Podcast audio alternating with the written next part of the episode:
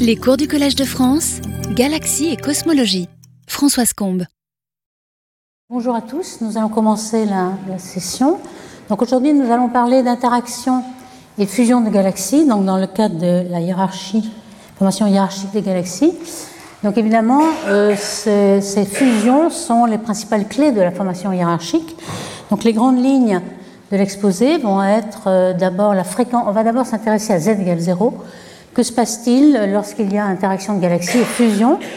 On va voir euh, quelle est la fréquence de ces interactions et surtout on verra que lorsqu'on est dans un environnement riche comme les amas de galaxies, on va plutôt stopper la formation d'étoiles alors que les interactions dans le champ vont plutôt être des flambées de formation d'étoiles. Ensuite, on regardera un petit peu euh, en fonction du temps, quand on remonte le temps, fonction du redshift, est-ce qu'on euh, sait reconnaître euh, les, interactions passées et les fusions. Justement, on trouvera des indices comme celui-là, qui sont des coquilles autour des galaxies, des, euh, en fait, des indices qui sont de faible brillance de surface, donc c'est quelque chose qui est difficile à voir, surtout lorsque c'est loin, et donc on va essayer de remonter avec ces indices au nombre de fusions expérimentées par chaque galaxie pour savoir comment se forment les galaxies.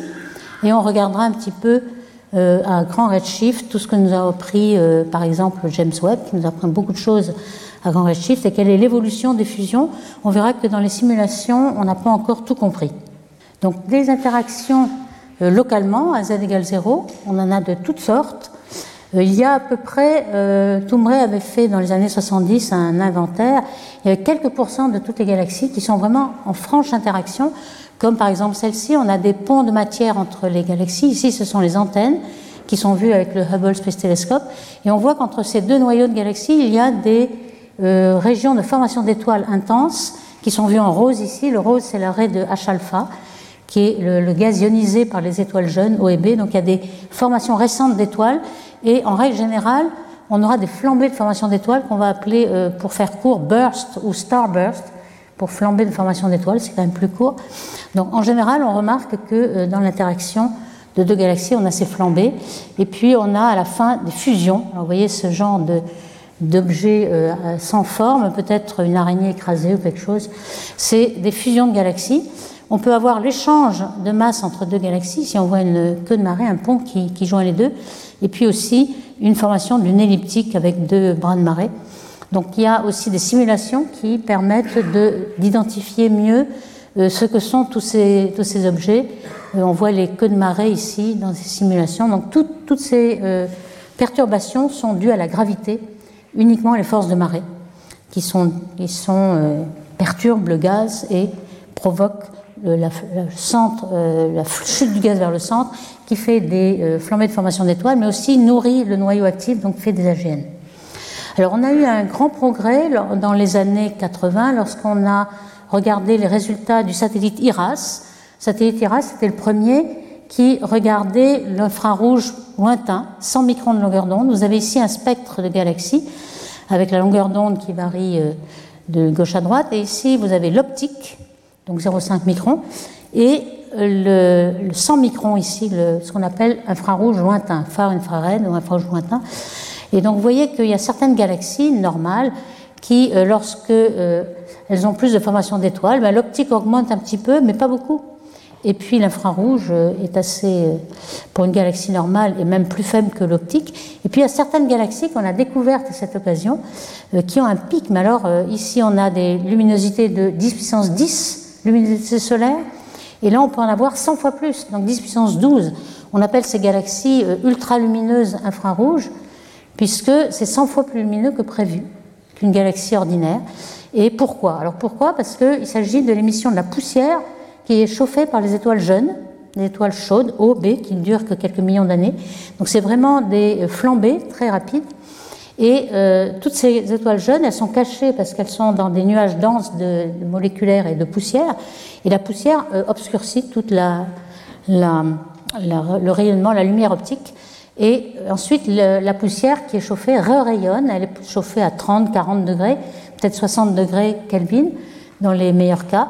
Et donc, elle rayonne avec ce spectre-là. Donc ça, c'était vraiment une découverte des euh, galaxies ultralumineuses. On dit ultralumineuses infrarouges, mais c'est ultralumineuses tout court parce qu'elles sont bien plus lumineuses 10 puissance 12 que tout ce qui est en optique. Lorsqu'on a fait ensuite le spectre de ces galaxies, on, a eu les, les, figures optiques de ces galaxies. Toutes les images que vous voyez là sont les images du Hubble Space Telescope. Et on voit qu'elles sont toutes en interaction ou en train de fusionner. Ici, on a des fusions de galaxies, des interactions. Donc toutes ces galaxies ultralumineuses qui forment des flambées de formation d'étoiles, ce sont des fusions et des interactions de galaxies. Alors quand on regarde un petit peu le nombre de ces euh, galaxies géantes, hein, starburst, eh bien, euh, alors ici on a un nombre de galaxies en fonction de leur luminosité. Vous avez des galaxies normales qui sont en bleu. On voit que euh, dès qu'on dépasse 10 puissance 10, hein, la Voie lactée c'est 2 10 puissance 10, luminosité solaire. On voit qu'on a tout d'un coup un coude et que ça tombe énormément. Donc on a quelques galaxies à 10 puissance 11, mais la plupart tombent à 10 puissance 10. Et puis on a les quasars ici en rouge les AGN, les noyaux actifs, qui peuvent être encore plus lumineux que les galaxies ordinaires. On le sait qu'un quasar au maximum peut être mille fois plus qu'une galaxie, peut aller jusqu'à 10 puissance 13, mais par contre le nombre du lyre, vous voyez, est supérieur au nombre de quasars. Ça c'est intéressant, les, quasars sont assez rares, c'est quand même les seuls qui ont cette luminosité, mais là ça a la même luminosité qu'un quasar, mais c'est plus nombreux. On pense qu'il y a peut-être un chemin, une évolution entre lorsque le gaz est tombé vers le centre, fait des flambées de formation d'étoiles et a nourri le, trou noir supermassif au centre, à ce moment-là, on aurait un quasar. Donc un petit peu, on a une séquence starburst et AGN qui sont reliés, mais il est bon de savoir que le nombre de ultralumineuses est plus grand que le nombre de quasars. Alors qu'est-ce que sont ces objets? En fait, quand on regarde, il y en a au moins deux qui sont les plus célèbres dans notre voisinage de la Voie lactée, il y a ARP 220, que vous voyez ici en optique. C'est, euh, fait partie de, l'atlas de, de HARP. L'atlas de HARP, c'est un atlas de galaxies en interaction. Donc, jusque-là, elle n'était pas, jusqu'à la venue de IRAS, elle n'était pas très spécifique. On avait une, traînée de poussière qui obscurcit un disque, et puis on avait des queues de marée. Il y a beaucoup de galaxies comme ça dans le catalogue de HARP qui sont en interaction. Et puis, euh, IRAS ça nous a montré que c'était une super lumineuse, plus que 10 puissance 12. Et donc, on a fait des cartes. Euh, on voit que toute la luminosité, elle vient du noyau, de 300 parsecs autour du noyau. Donc, ce n'est pas les kiloparsecs du disque, c'est le 300 parsecs. Alors, vous voyez ici qu'il y a 60 secondes d'arc. Lorsque vous regardez avec un log de 0,2 secondes d'arc, donc c'est vraiment quelque chose qui est tout au, noyau, 300 parsecs ici, on voit deux noyaux de galaxies. On voit les deux noyaux en train de fusionner. Ce n'est pas encore fini la fusion de ces deux galaxies. On les voit avec ALMA en continuum, continuum submillimétrique, donc la poussière chauffée. Et puis on voit euh, l'arrêt de CO, CO3,2 euh, qui, montre que les, molécules sont concentrées sur les deux noyaux. Ici, on a le CO qui est un petit peu self-absorbé, mais on voit un HCN qui est un traceur de gaz dense euh, qui pique exactement à ce noyau-là. Donc on a énormément de gaz dense et c'est ça qui donne le starburst. Donc les 10 puissance 12 luminosité solaire sont uniquement euh, dans ce noyau à 300 parsecs. Donc c'est vraiment euh, très compact, euh, si compact que normalement la poussière en infrarouge, la lumière est optiquement mince, c'est-à-dire que la poussière n'absorbe plus, elle n'absorbe plus son propre rayonnement, sauf que c'est tellement compact que même à 60 microns, on commence à avoir une épaisseur optique, donc on a presque un, corps noir en quelque sorte. Alors 62-40, c'est un petit peu euh, un exemple typique aussi, mais qui, euh, lorsque vous regardez une galaxie, euh, la, photo optique de la galaxie, on voit qu'elle est très perturbée, elle est un petit peu informe avec des bras de marée, etc. Et puis, là, de nouveau, ici, vous avez 60 secondes d'arc, mais ici, vous avez, lorsqu'on arrive à la seconde d'arc au centre, là, tout au centre, on voit qu'il y a deux noyaux qu'on ne voyait pas parce qu'il y a beaucoup de poussière. Deux noyaux, et ces deux noyaux sont actifs aussi.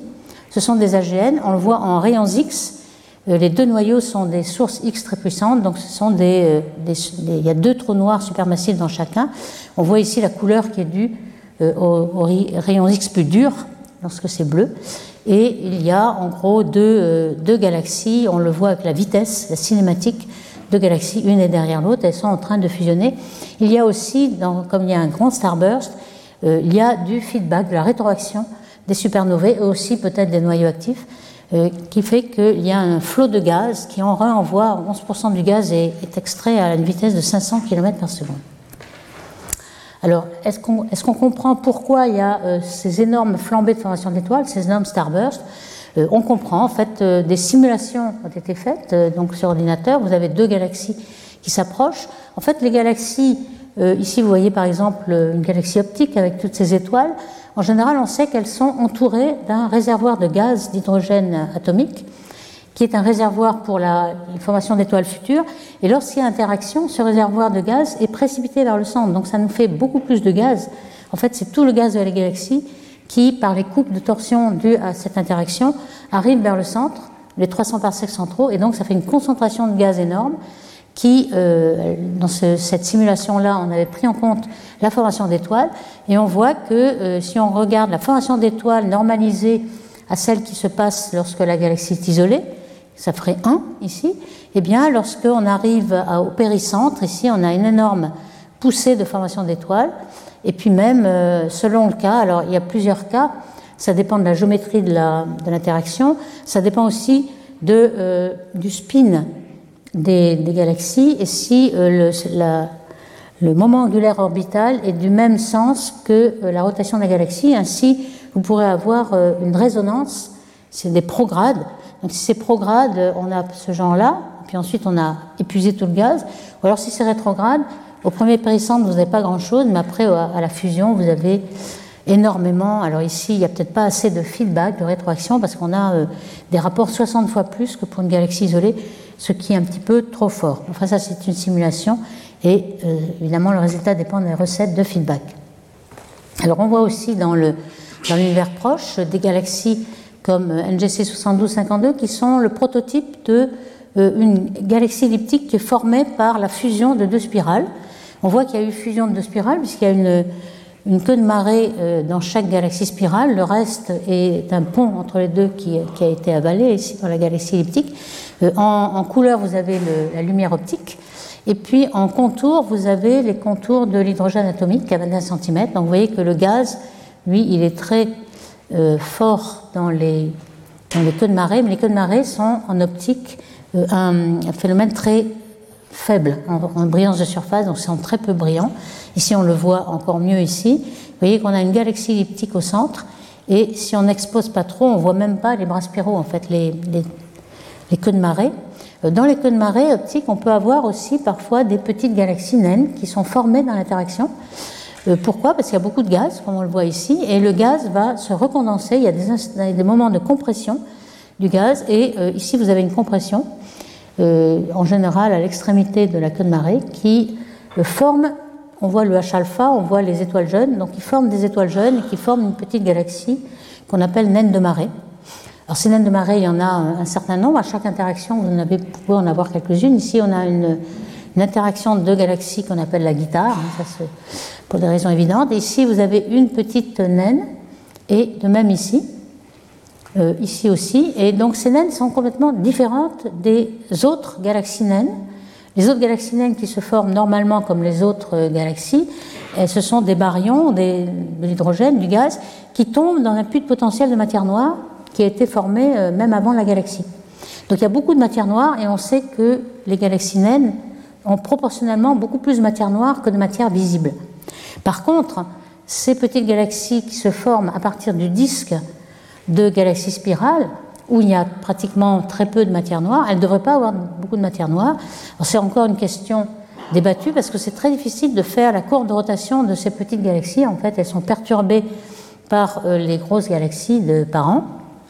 Mais euh, bon, c'est pas sûr, mais en fait, on s'attend à ce qu'il n'y ait peut-être pas de matière noire. Mais en tout cas, il y a des jeunes étoiles et surtout aussi, il y a une grande métallicité. Contrairement aux autres galaxies naines, la métallicité est proportionnelle à la masse des galaxies. Donc les galaxies naines en général une faible métallicité, mais comme ici le matériel pour former la, naine a été prise dans le disque d'une grande spirale qui avait beaucoup de métaux, elles sont métalliques. Donc c'est des galaxies euh, bizarres en fait. Ce ne sont pas des naines ordinaires et en fait la durée de vie, elles vont sans doute être diluées dans l'espace intergalactique. Alors on voit que ces euh, euh, interactions de galaxies sont relativement fréquentes. On a dit quelques pourcents des galaxies. On en voit tout un échantillon. Alors ici c'était des galaxies sélectionnées en infrarouge, elles étaient super lumineuses. On a des galaxies comme Arc 220 et on voit que le gaz, lui, n'est pas compact. En fait, il y a des queues de marée qui peuvent s'étendre très loin il y a du gaz compact qui est moléculaire au centre, mais le gaz atomique peut être très répandu. Et ici sont des galaxies qui ont été sélectionnées optiquement. On savait qu'elles étaient en interaction. Par exemple, ici, alors on a en bleu le H1, hein, qui était le pendant des contours blancs ici. Euh, en vert euh, était la galaxie optique. Et en rouge, c'est le H-alpha, c'est-à-dire les, zones de formation d'étoiles. On voit que, euh, en général, c'est au centre, mais parfois, c'est le système des souris, c'est en dehors.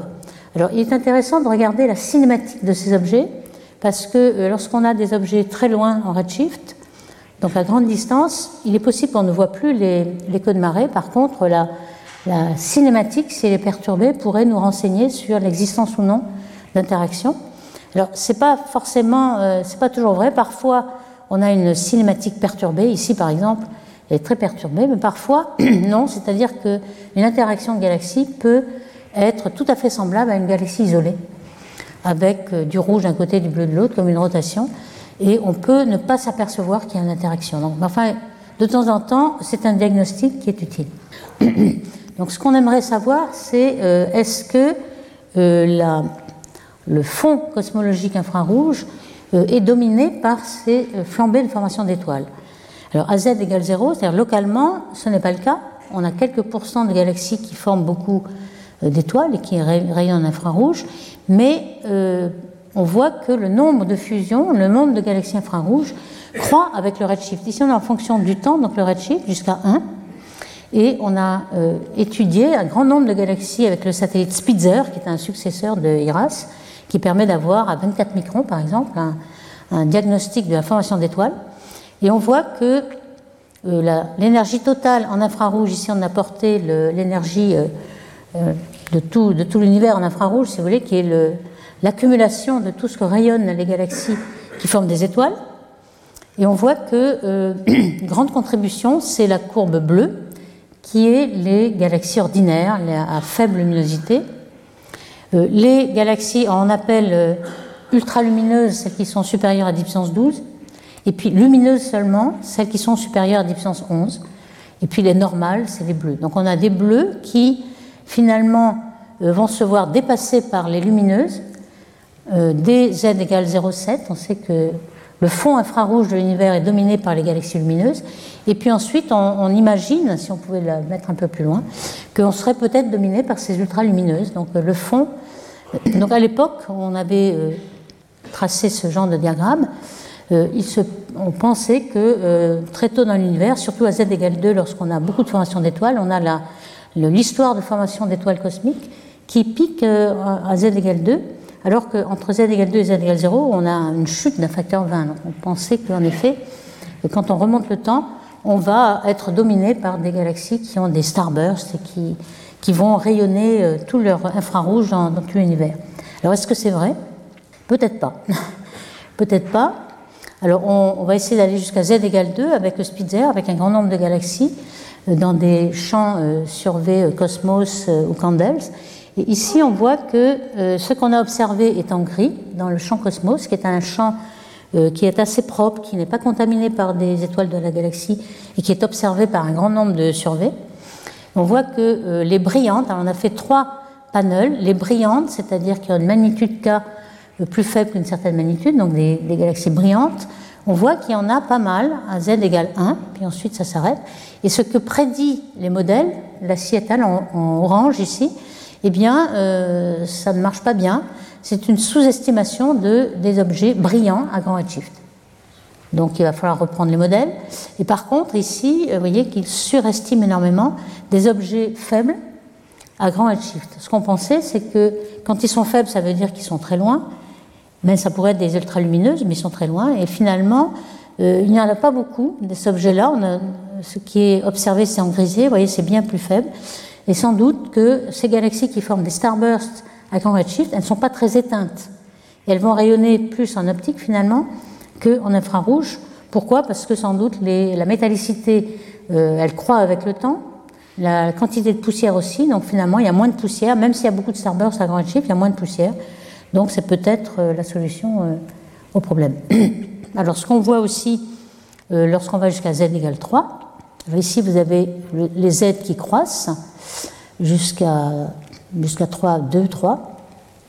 Et puis la luminosité aussi. Donc on a reporté en couleur la contribution des galaxies spirales en bleu.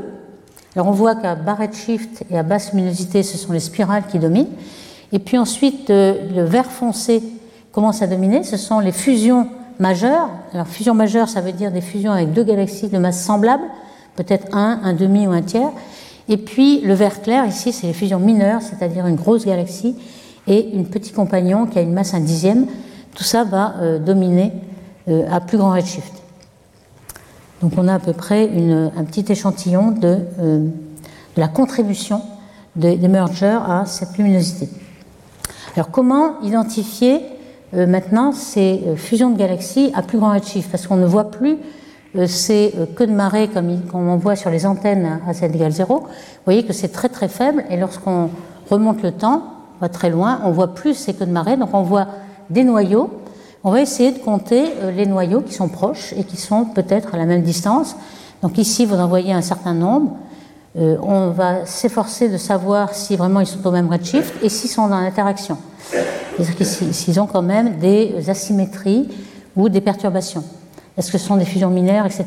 Donc on va essayer de compter le nombre de paires. C'est un, un, proxy pour avoir le nombre d'interactions.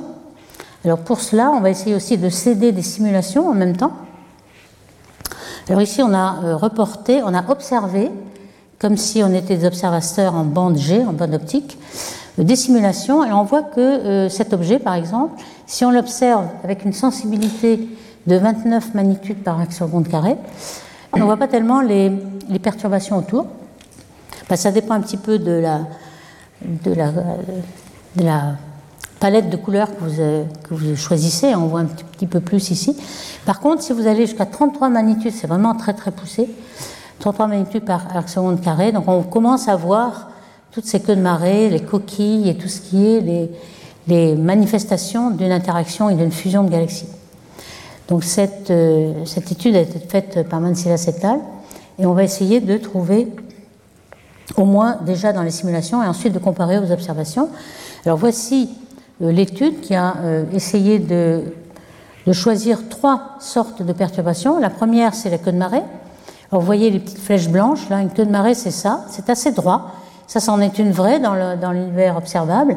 On voit qu'il y a deux galaxies, et puis, alors ce sont des, euh, queues de marée faites d'étoiles, puisque de toute façon, à grand redshift, on ne peut pas observer le gaz euh, d'hydrogène H1 à 21 cm, qui pourtant est un très bon traceur, mais à Z égale 0,1, on n'est plus assez sensible pour voir l'hydrogène atomique. Donc ici, on regarde des étoiles dans la simulation, et puis, un petit peu comme dans l'observation ici, donc vous voyez qu'il y a quelques queues de marée qui sont bien droites. Euh, ici, on a pris beaucoup de projections différentes pour avoir beaucoup plus de galaxies. L'idée, c'est d'avoir quelque chose d'un peu automatique. Et puis, il y a euh, des, ce qu'on appelle courants stellaires. Ici, on a un exemple euh, de courant stellaire. Lorsqu'un compagnon en fusion mineure est en train de, de s'accréter sur une galaxie, comme par exemple dans la Voie lactée, on a un grand nombre de courants stellaires lorsqu'il y a un petit compagnon comme Sagittarius à Dwarf qui, qui, est, euh, qui est en train de fusionner avec la Voie lactée, il a laissé des traces hein, dans ces queues de marée qui, euh, qui tracent un peu l'orbite de la galaxie compagnon.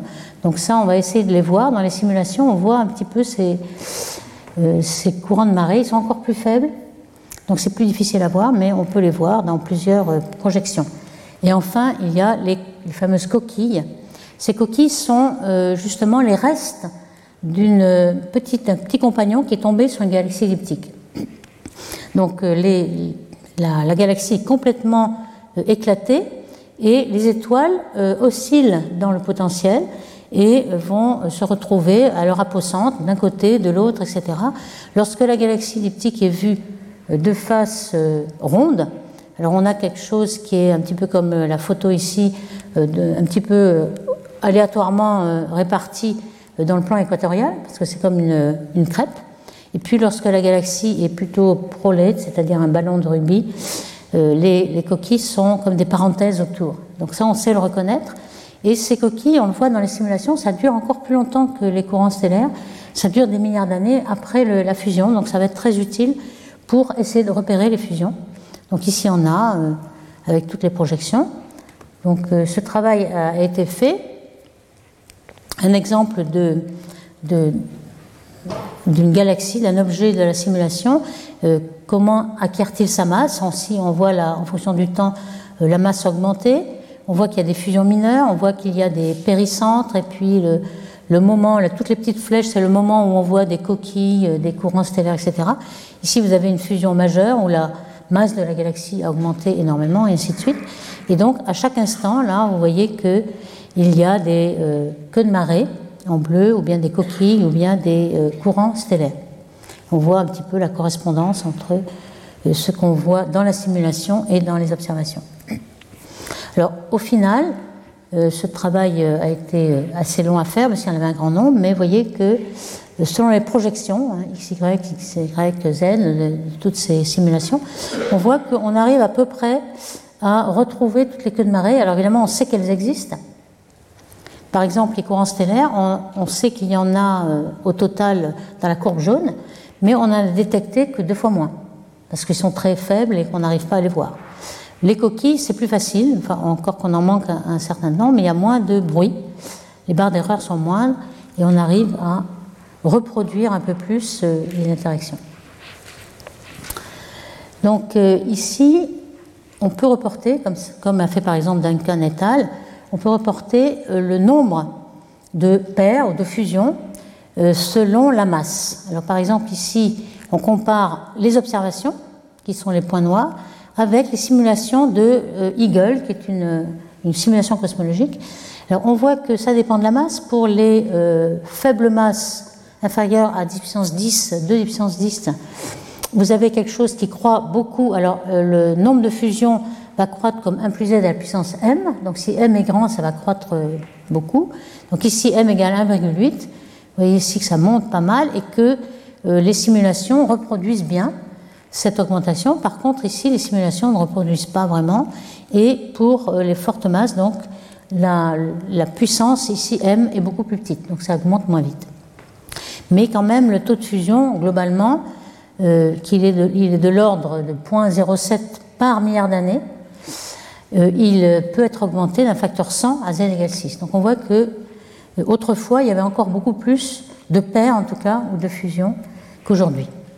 Alors un autre moyen de détecter euh, ces fusions ou ces paires, c'est euh, l'identification des asymétries. Alors ça, on a déjà parlé, je crois, au début.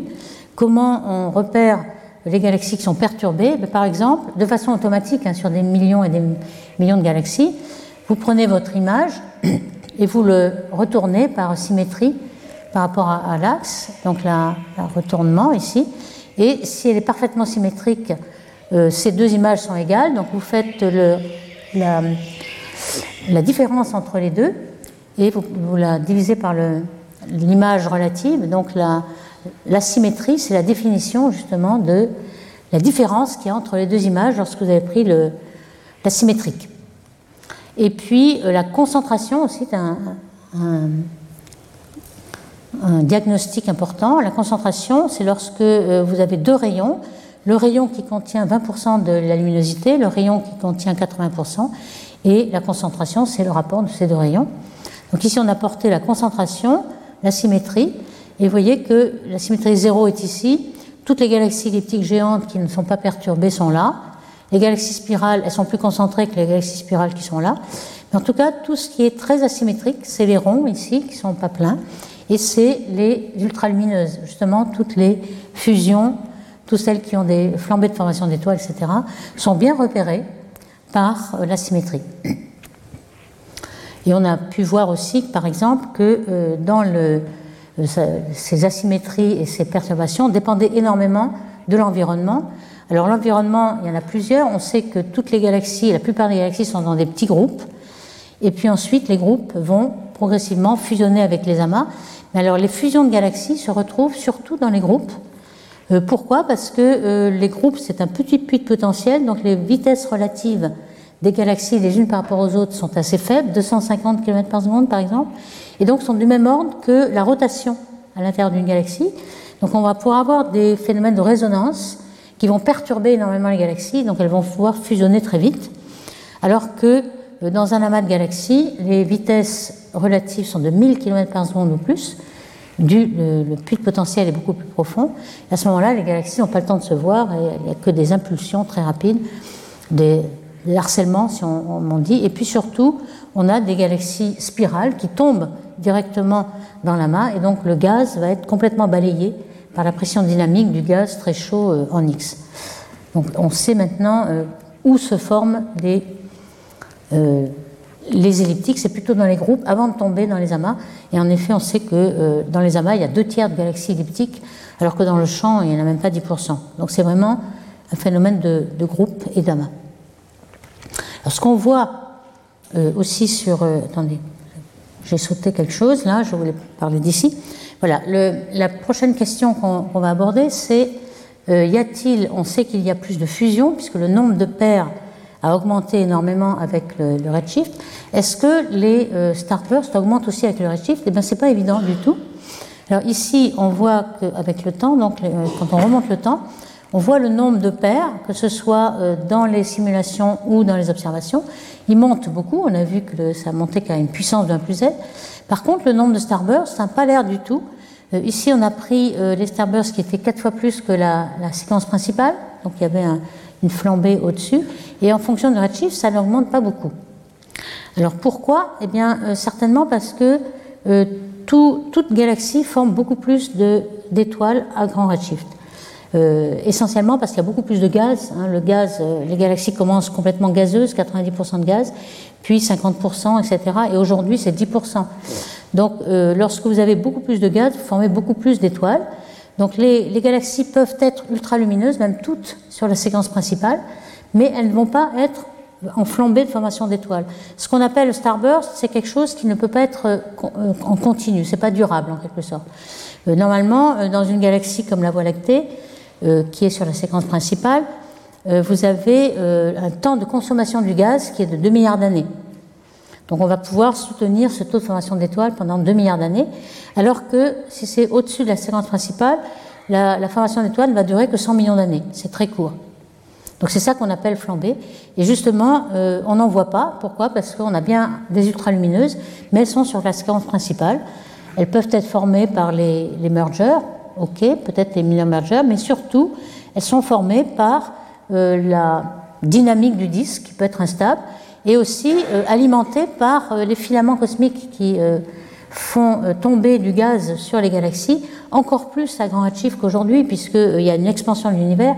Donc les filaments sont très riches en gaz et alimentent beaucoup les galaxies. Donc c'est ça qui va dominer à grand redshift pour former des étoiles. Alors ce qu'on voit ici, c'est en effet cela. Euh, ici, c'est euh, z égale 0, c'est ce qu'on voit dans le Sloan Survey. Ici, 1.5, ici 2,5. Ce qu'on voit, c'est euh, la séquence principale. Donc ici, vous avez la formation d'étoiles, le taux de formation d'étoiles en fonction de la masse des étoiles. Et la séquence principale, c'est une séquence où la formation d'étoiles est proportionnelle à la masse d'étoiles, ce qui est à peu près normal. Et la couleur ici est l'indice de Cercic. C'est-à-dire que si vous avez un disque L'indice est 1, donc c'est bleu. Et si vous avez un sphéroïde, eh bien vous avez un indice plus fort et c'est rouge. En fait, tout ce qui est rouge et qui ne forme pas d'étoiles, ce sont des sphéroïdes. Et euh, ce que vous voyez ici, c'est que euh, plus on va haut en redshift, plus cette séquence principale monte. Hein, ici, on a une, un taux de formation d'étoiles qui est assez faible, puis ensuite il monte, et puis ensuite il monte. Ça, ça représente l'histoire de la formation euh, d'étoiles cosmiques. Hein. On sait qu'on monte beaucoup jusqu'à z égale 2, mais on reste sur des disques. Donc finalement, euh, on reste sur la séquence principale et la plupart des, étoiles sont encore formées dans la séquence principale, dans les disques. Alors, le rôle, est-ce qu'il y a vraiment un grand rôle de fusion pour former des étoiles? Euh, C'est pas sûr. Alors ici, c'est euh, un résultat qui a été fait par des simulations semi-analytiques, Galform, qui essaie de savoir si, par exemple, ce qui est dû en formation d'étoiles ou en nombre de, de fusion en fait euh, en fonction de la masse. Alors vous voyez qu'en bleu, euh, c'est plutôt des formations d'étoiles qui se fait en instabilité de disque, donc l'évolution séculaire. Et puis en rouge, les, les fusions. Alors on voit bien que les fusions dominent, mais à grande masse. Et puis curieusement aussi à petite masse, en tout cas entre le nombre. Ce qui n'est pas tout à fait le cas en formation d'étoiles. La masse d'étoiles formées, on voit que soit à z égale 0, 1, 2, 4, le bleu domine sur le rouge, c'est-à-dire qu'on a une formation d'étoiles sur la séquence principale et non pas dans des fusions de galaxies qui dominent, elles, à grande masse. Donc finalement, euh, il y a peut-être des fusions, mais il n'y a pas de formation euh, de starburst euh, à grand redshift, alors qu'à z égale 0, on est habitué à voir des starbursts à chaque fusion. Ici, de même, hein, c'est la même étude qui a fait une simulation et on voit soit en bleu et en, pourpre les instabilités de disques, donc formation d'étoiles dans les disques sans fusion, et puis en rouge et puis jaune, ce sont les fusions. On voit que ça ne domine pas du tout, sauf à grande, à grande masse. Ici, z égale 0, ici, z égale 2, 4, etc. Donc on voit en fonction euh, du redshift euh, tout ce qui est dû au disque, et puis tout ce qui est dû à, la fusion, fusion de galaxies. Alors d'abord fusion avec euh, augmentation de la masse parce qu'on rejoint deux galaxies de même masse, donc on a deux fois plus de masse, mais aussi par la flambée de formation d'étoiles induite par la fusion qui accroît encore le nombre d'étoiles au-delà de la somme des deux, étoiles. Donc finalement, euh, contrairement à ce qu'on pensait au début, euh, la fusion de galaxies ne produit pas énormément d'étoiles. Toutes les sphéroïdes en fait sont formés par instabilité de disques plutôt que par fusion. Alors quand je euh, j'ai un petit peu à la fois un, un, peu identifier le nombre de paires et le nombre de fusions. C'est pas tout à fait vrai. Euh, on, ne sait pas calculer le nombre de fusions, mais on sait calculer le nombre de paires. Pour savoir si le nombre de fusions, il faut connaître le modèle de, euh, le modèle de cosmologie. Par exemple, ici, vous avez une simulation, celle des antennes, qui est faite avec la matière noire froide, la CDM. Vous avez un halo de matière noire qui est, en rouge ici, et en bleu, vous avez la matière ordinaire, les baryons. Et on voit que euh, à partir de, des galaxies qui, viennent de, l'infini, euh, en une rotation, vous avez fusion totale. Ça prend 200 à 300 millions d'années. Et ça, c'est dû au fait que euh, la friction dynamique due à la matière noire est très forte. Donc il faut évacuer tout le moment angulaire orbital des deux galaxies qui tournent l'une autour de l'autre et les énergies. Donc tout ça, l'énergie et le moment angulaire est pris par la matière noire. Et donc les, les galaxies spirales, ça prend très peu de temps. Mais euh, si vous avez d'autres modèles euh, qui durent plus longtemps, mais vous aurez beaucoup moins de fusion pour le nombre de paires. Alors par exemple, euh, une gravité modifiée comme monde, qui ici est une simulation des antennes justement que vous voyez ici. Là, c'est la photo optique et puis H1. Et, eh bien, pour avoir la friction dynamique, ici, vous n'avez plus de particules de matière noire, donc vous n'avez plus du tout la friction dynamique due à cette matière, mais ce que vous devez vous contenter de la friction due au disque. En fait, les étoiles du disque vont en effet, dans les bras de marée, partir assez loin et prendre le moment angulaire et l'énergie. Mais ça va prendre beaucoup plus de temps, donc finalement, une, fusion complète prendra 3 ou 4 tours, c'est-à-dire que ça prend toujours quelques milliards d'années. Donc vous voyez que le nombre de paires ne donne pas tout de suite le nombre de fusions, et même pour le, le modèle de matière noire froide, euh, ça dépend aussi de la géométrie. Alors ça, on peut le faire. Hein. Par exemple, euh, un exemple de simulation ici, où euh, la, fusion était prograde, c'est-à-dire dans le même sens. Il y avait une résonance totale. Donc ici, le premier péricentre, passage au, plus près de, la distance entre les deux galaxies, est très proche de la fusion. C'est un petit peu comme la simulation qu'on a vue. Ça dure 200 millions d'années. Par contre, lorsque c'est rétrograde, ça prend plus de temps, il y a moins de résonance. Et entre le péricentre et la fusion, il y a peut-être un milliard d'années. Donc ça, on peut le savoir, puisque lorsque vous voyez une paire, vous avez la vitesse qui vient vers vous, vous savez si la, collision est prograde, c'est dans le même sens que le spin des galaxies, ou non. Donc vous pouvez corriger. Et une fois que vous avez une paire, vous pouvez diviser par euh, le, temps que prend euh, la paire pour fusionner pour avoir le nombre de fusions. Par contre, euh, dans le galaxie, dans les modèles par exemple de gravité modifiée, vous aurez beaucoup moins de fusions pour le même nombre de paires. Donc tout ça, euh, dépend en fait, on est obligé de faire euh, implicitement une, hypothèse pour avoir le nombre de fusions en fait. Alors ce nombre de fusions dans le, modèle CDM standard, on identifie le nombre de paires et le nombre de fusions en supposant que c'est très rapide. Alors voici une étude récente de Ferreira et al. qui a essayé d'utiliser le machine learning pour essayer de voir si on pouvait séparer les starbursts des fusions donc sur 160 000 images, il a essayé de faire apprendre la machine sur des simulations numériques de euh, Illustris TNG100. et puis trouver des algorithmes qui reconnaissaient bien la différence entre, vous voyez ici, une, interaction de galaxies qui forment des étoiles, et puis ici, c'est le résultat d'une fusion qui est devenue elliptique, mais qui ne forme plus d'étoiles. Et donc, ils sont arrivés à identifier en fonction du rayon, le compact, etc. Je ne rentre pas trop dans les détails. Et ce qui est intéressant, c'est que par rapport à euh, le précédent, hein, qu'on avait l'asymétrie, le casse, etc., euh, le, nombre de succès, c'est-à-dire de trouver la réalité, puisque dans les simulations on sait ce qui est vrai, euh, est de 80%, alors que c'est plutôt de 25%. On voit ici l'asymétrie en vert. Donc ce qui est le meilleur, il y a quand même trois algorithmes de machine learning qui ne sont pas aussi efficaces les uns que les autres, mais il y en a un qui est très efficace.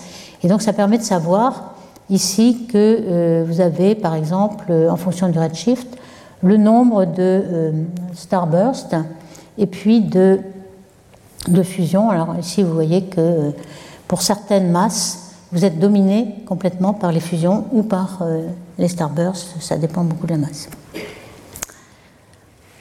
Alors, les fusions augmentent bien avec Z. ici, leur interprétation après cette étude a été aussi un 1 plus Z euh, presque 3, donc c'est vraiment quelque chose qui augmente énormément, enfin le nombre de paires en tout cas. Et puis euh, ce qu'il remarque, c'est que euh, les starbursts sont plutôt dans les disques, toujours, et lorsque vous avez des fusions, vous formez des sphéroïdes. On voit bien ici par l'indice de Cercic, on voit les sphéroïdes se détachent très nettement.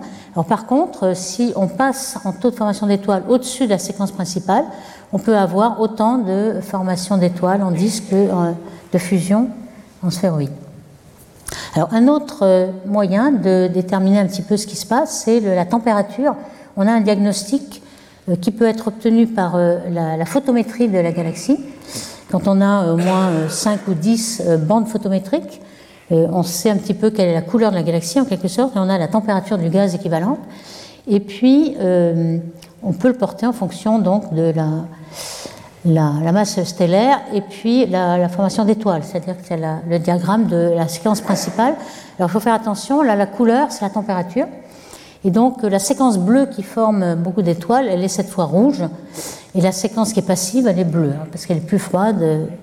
Alors on a comparé avec la température de poussière qui est donnée par le, flux infrarouge euh, lointain, et ça correspond en effet, la température est, beaucoup plus chaude sur la séquence principale, dû à la formation d'étoiles euh, bleues au B qui sont très chaudes.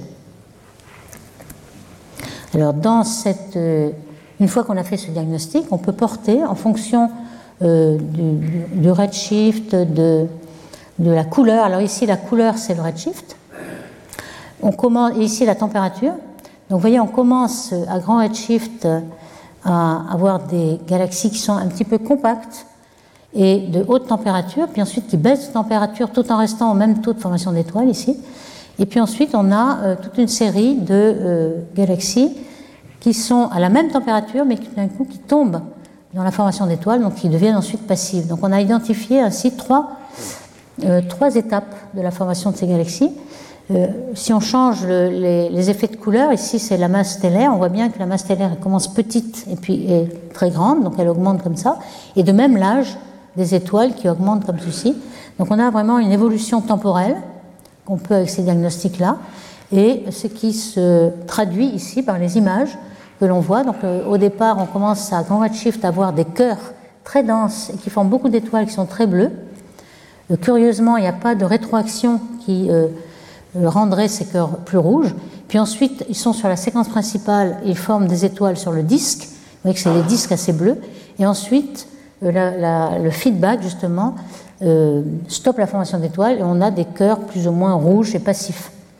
Alors là, la question de savoir pourquoi on n'a pas autant de feedback dans, les, dans la première étape cœur, peut-être parce que euh, le puits de potentiel est très profond, c'est très compact, ou alors c'est tellement récent qu'il n'y a pas eu assez de supernovae, on n'a pas eu le rayon cosmique qui chauffe le gaz, ou alors ce sont des grosses étoiles parce qu'il y a de faibles métallicités au départ, mais euh, toutes ces hypothèses sont valables et peut-être euh, se conjuguent ensemble. Alors dans le James Webb, on commence à voir euh, pas mal de, galaxies à très grand redshift, par exemple Z supérieur à 7. Voici quelques exemples hein, qui sont donnés par Troy et al. ici, vous avez des, boîtes qui sont de 2,4 secondes, avec des pixels vraiment très haute résolution. Et on a à la fois les, ce qu'on appelle short wavelengths, c'est-à-dire les, longueurs d'onde courtes, 1 à 2 microns, et les longues qui sont de 2 à 4 microns. Et que la résolution n'est pas tout à fait la même, on a quelque chose un peu moins. Donc ça, c'est l'ensemble des trois couleurs qui est représenté ici. On voit qu'il y a des galaxies en interaction, donc on voit un grand nombre de, propriétés. Et une des propriétés qui était assez surprenante est que, quelle que soit la longueur d'onde, ici on a de 1 à 4 microns, on voit que euh, la symétrie, euh, les concentrations, etc., sont les mêmes. Et ça, c'est assez curieux puisque euh, et sans doute c'est dû au fait qu'on est toujours à z supérieur à 7, euh, de 1 à 6 en tout cas, on a vu que plus on allait dans l'infrarouge, plus on voyait les vieilles étoiles et donc la morphologie changeait, la concentration, la symétrie. Et là, c'est pas le cas. Sans doute que euh, z égale 7, on est à seulement entre 400 et 800 millions d'années après le Big Bang, donc on n'a pas eu le temps de former les vieilles étoiles, et donc euh, toutes ont la même couleur, la même. ce n'est que des jeunes étoiles en quelque sorte. Donc ça, c'est un point intéressant. On peut quand même détecter aussi avec le JWST des petites galaxies, mais alors vraiment très petites, des naines, 10 puissance 7 masses solaires euh, d'étoiles, à z égale 5. Comment on le fait? Eh On se sert du télescope gravitationnel qui amplifie les galaxies. Euh, le James Webb a beaucoup observé des amas euh, proches, à z égale 0,3, de manière à se servir de l'amas comme amplificateur euh, de la lumière des galaxies plus lointaines. Alors, vous voyez ici ces deux images de deux petites naines en interaction qui sont dans un amas, euh, Z égale 5 ici. Euh, on le voit en H alpha, on voit ici ces deux galaxies, ces deux galaxies en interaction, deux petites naines de 10 puissance 7.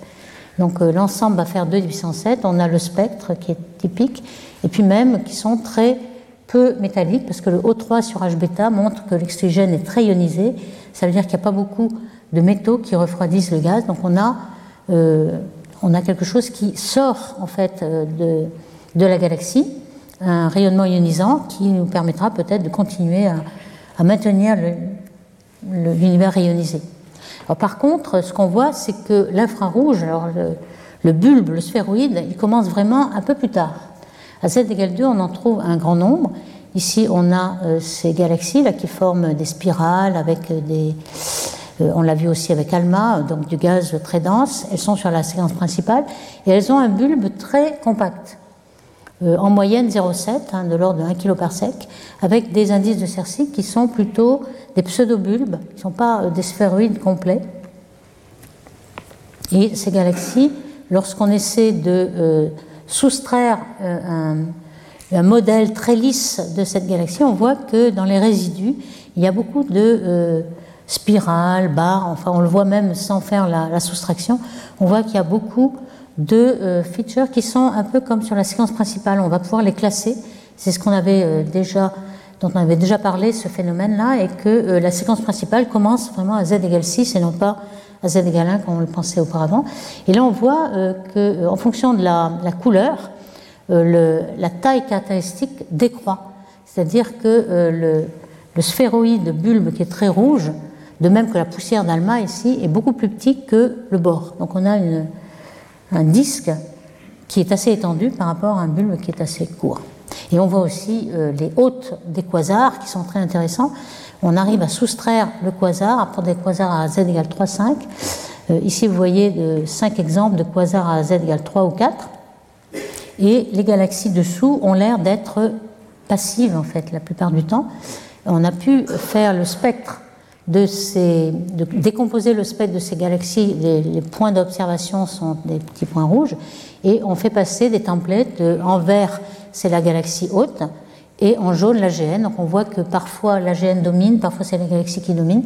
Et lorsqu'on le met sur des couleurs-couleurs, on voit bien que euh, les galaxies hautes sont déjà passives. Alors peut-être c'est l'AGN, justement, la rétroaction de l'AGN, qui a stoppé la formation d'étoiles. Donc ça, ça nous donne beaucoup de renseignements. Alors dans les euh, quelques minutes qui restent, je vais montrer un petit peu, avec toutes ces données qui sont euh, obtenues à grand Z, comment les simulations arrivent à comprendre un petit peu l'absence de starburst, le, rôle des fusions, etc., euh, dans, des, euh, dans des simulations. Attendez ici. Je crois que j'ai sauté quelque chose. Je commençais par ici. Dans les simulations en grand redshift. Alors, qu'est-ce qu'on fait quand on fait une simulation en grand redshift? C'est que, euh, bon, il y a deux façons de le faire. Soit on, commence euh, des simulations cosmologiques et on regarde les galaxies, mais à ce moment-là, on n'a pas beaucoup de résolution. Donc, ce qui, euh, pour avoir plus de résolution, c'est de se concentrer sur quelques galaxies isolées ou alors quelques galaxies en train de fusionner. Et donc, c'est le cas ici. on a une galaxie isolée la, seule chose qui est à grand redshift, c'est qu'elle est riche en gaz. C'est la seule euh, différence.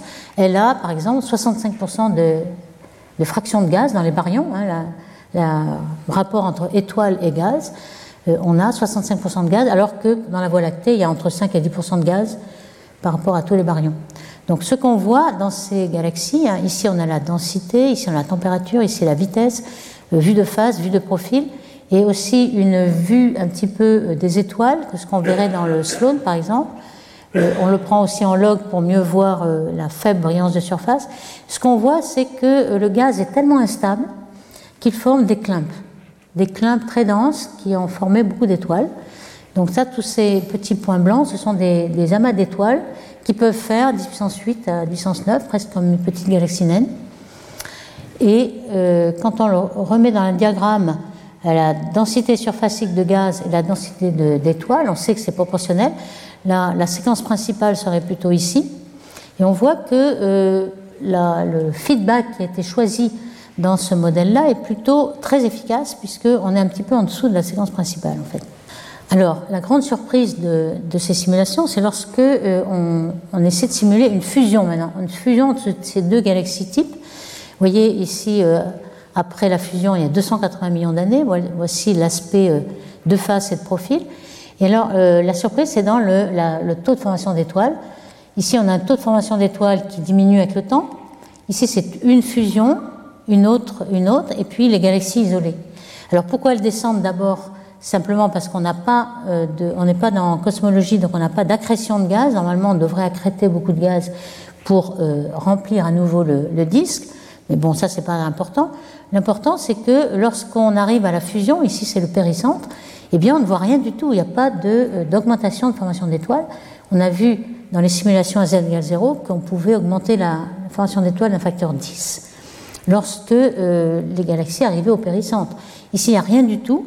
Et quand on compare avec les galaxies isolées, euh, il n'y a absolument aucune différence. Donc finalement, on fait deux fois la formation d'étoiles des deux galaxies isolées qui sont en train de fusionner, mais il n'y a rien du tout. Alors pourquoi n'y a-t-il pas de euh, starburst alors qu'on en observe quand même hein? Alors un autre, euh, une autre étude de, de Fench et al., aussi pareil, avec le même code de, simulation et le même euh, recette pour les feedbacks, c'est-à-dire une équation d'état qui chauffe le gaz.